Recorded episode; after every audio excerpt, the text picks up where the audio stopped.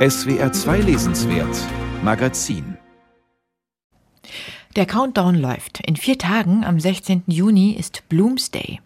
Da wird es in Dublin wieder einmal hoch hergehen. Auf den Spuren von Leopold Bloom, der Hauptfigur in James Joyce Roman Ulysses, wandern Fans durch die Stadt und feiern ihren Helden.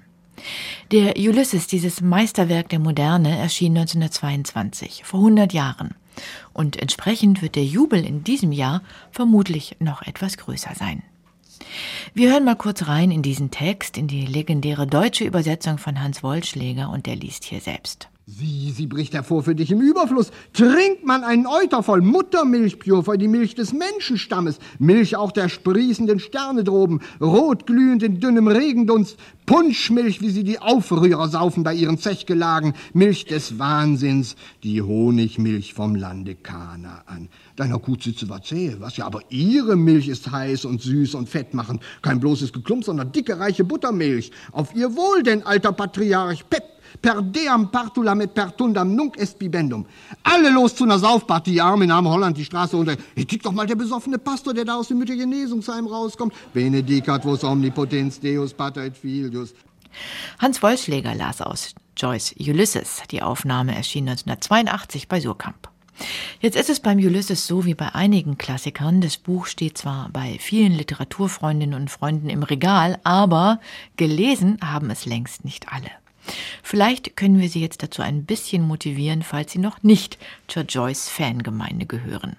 Im Studio ist mein Kollege Frank Hertweg, Leiter der SWR Literaturredaktion, und er beantwortet jetzt fünf einfache Fragen zu einem nicht ganz einfachen Buch. Hallo Frank. Hallo. Ja, Ulysses spielt an einem einzigen Tag in Dublin am 16. Juni 1904. Leopold Bloom ist die Hauptfigur. Was erfahren wir von ihm? Also erstmal ganz trivial sein Alltag. Also er steht morgens um 8 Uhr auf, er macht Frühstück, er kauft die berühmten Schweinenieren, die er sich dann brät. Er macht Frühstück für seine Frau Molly, die auch eine ganz wichtige Gestalt ist.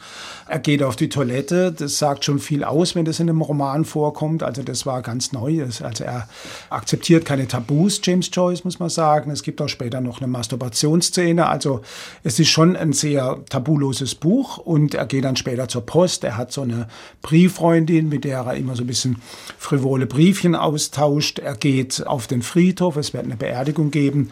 Und, das lernen wir auch, er ist Anzeigenakquisiteur und arbeitet bei einer Zeitung. Und das ist eigentlich ein sehr, sehr schönes Kapitel, das auch literarisch ganz gut dargestellt wird, nämlich in Form von Zeitungsartikeln. Aber darüber gibt es dann noch Barszenen, Kneipenszenen. Man landet irgendwann im Bordell, eine Geburtsklinik wird auch besucht. Und nachts um zwei geht man dann ins Bett und hat einen harten Tag hinter sich gebracht. Der Ulysses gilt als eins der schwierigsten Bücher der Moderne. Woran liegt das? Es liegt, glaube ich, daran, dass Joyce eine Art gesteigerten Naturalismus versucht hat. Also er war großer Fan von Gerhard Hauptmann, von Ibsen und die haben ja Szenen sehr, sehr genau beschrieben. Und bei ihm er wendet es auf das Denken an. Also er will nicht nur die Objekte beschreiben, sondern er will auch die Menschen beschreiben und die Hirne beschreiben, die Gehirne beschreiben, die Bewusstseine, die diese Objekte angucken. Und da weiß ja jeder von sich selber, es ist nicht alles chronologisch, es ist oft sehr, sehr assoziativ. Das heißt, man bekommt ein sehr fragmentarisches Erzählen. Man hat Fragmente, die man dann beim Lesen selber zusammensetzen muss. Das funktioniert schon gut. Also man erfährt die Vorgeschichte von Blum. Er ist Jude, er hat eine Tochter, ähm, er hat einen Sohn, der sehr früh gestorben ist. Wir erfahren, wie er Molly kennengelernt hat. Aber das ist alles sehr assoziativ. Und dazu kommt noch, über den Tag gibt es auch noch sehr viele Assoziationen, die immer nur angedeutet sind. Er kauft sich sehr früh eine Seife, die hat er in der Tasche. Und immer wieder taucht diese Seife Seife dann auf. Also man muss doch sehr aufmerksam lesen. Das ist die eine Seite. Und das zweite ist die sprachliche Seite. Also es gibt kein Kapitel, das dem anderen gleicht. Wir haben schon Kapitel als Zeitungsartikel, wir haben Theaterstücke, wir haben Dramen, es gibt religiöse Liturgien, es gibt diesen berühmten Monolog von Molly und es gibt ein sehr, sehr großes, berühmtes Kapitel, das spielt in der, einer Geburtsklinik und da erzählt Joyce die Entstehung der englischen Sprache nach. Also es beginnt mit dem Altenglischen und landet und mündet in der, seiner historischen Moderne. Ähm, es ist ein brillantes Kapitel, aber es ist natürlich auch sehr, sehr schwierig zu lesen lesen. Meine dritte Frage ist, wie gut muss man die Odyssee kennen, um den Ulysses mit Gewinn zu lesen? Also Es gibt zwei Punkte, da sollte man vielleicht die Struktur kennen. Der Ulysses beginnt nämlich nicht mit Leopold Blum, sondern mit einer anderen Figur, Stephen Daedalus. Und die ist ein bisschen abgekupfert dem Telemach, dem Telemachos, dem Sohn von Odysseus. Und die Odyssee beginnt auch mit drei Kapiteln, die erst noch auf Ithaka spielen, bevor wir dann zum eigentlichen Helden kommen. Das ist eins. Und das zweite, die Irrfahrten des Leopold Blum, verglichen mit den Irrfahrten des Odysseus, ist es so, dass Blum nicht nach Hause geht, weil er weiß, seine Frau hat ein Verhältnis. Also man hat eine untreue Frau zu Hause, während ja die Odyssee davon lebt, dass es die treue Penelope gibt. Aber ansonsten, es gibt da wirklich viele Schemata. Menschen haben sich da die Mühe gemacht, die ganzen Verbindungen herzustellen. Ich würde das erstmal komplett ignorieren und einfach sagen, loslesen. Und im zweiten, dritten Schritt kann man sich dann immer noch um solche Sachen kümmern. Warum nimmt dieser Roman in der Literaturgeschichte eine so bedeutende Rolle ein? Also als der Roman damals erschien, 1922, wusste man, glaube ich, schnell, da ist was sehr, sehr Großes. Also T.S. Eliot hat den Roman sehr geliebt und er hat, glaube ich, Virginia Woolf gezwungen, den auch gleich zu lesen. Jedenfalls hat sie es versucht und sie war nicht ganz so begeistert. Aber das Tolle an diesem Buch ist zum einen natürlich diese literarische Technik des Bewusstseinsstroms. Das gab es davor auch schon. Also Dujardin ist ein französischer Autor, Arthur Schnitzler. Aber in dieser Radikalität hatte das noch niemand durchgeführt. Und das Zweite bei Joyce ist natürlich diese sprachliche Seite, dieses sprachliche Feuerwerk. Es hat, glaube ich, auch niemand mehr Worte benutzt, je in einem englischen Roman.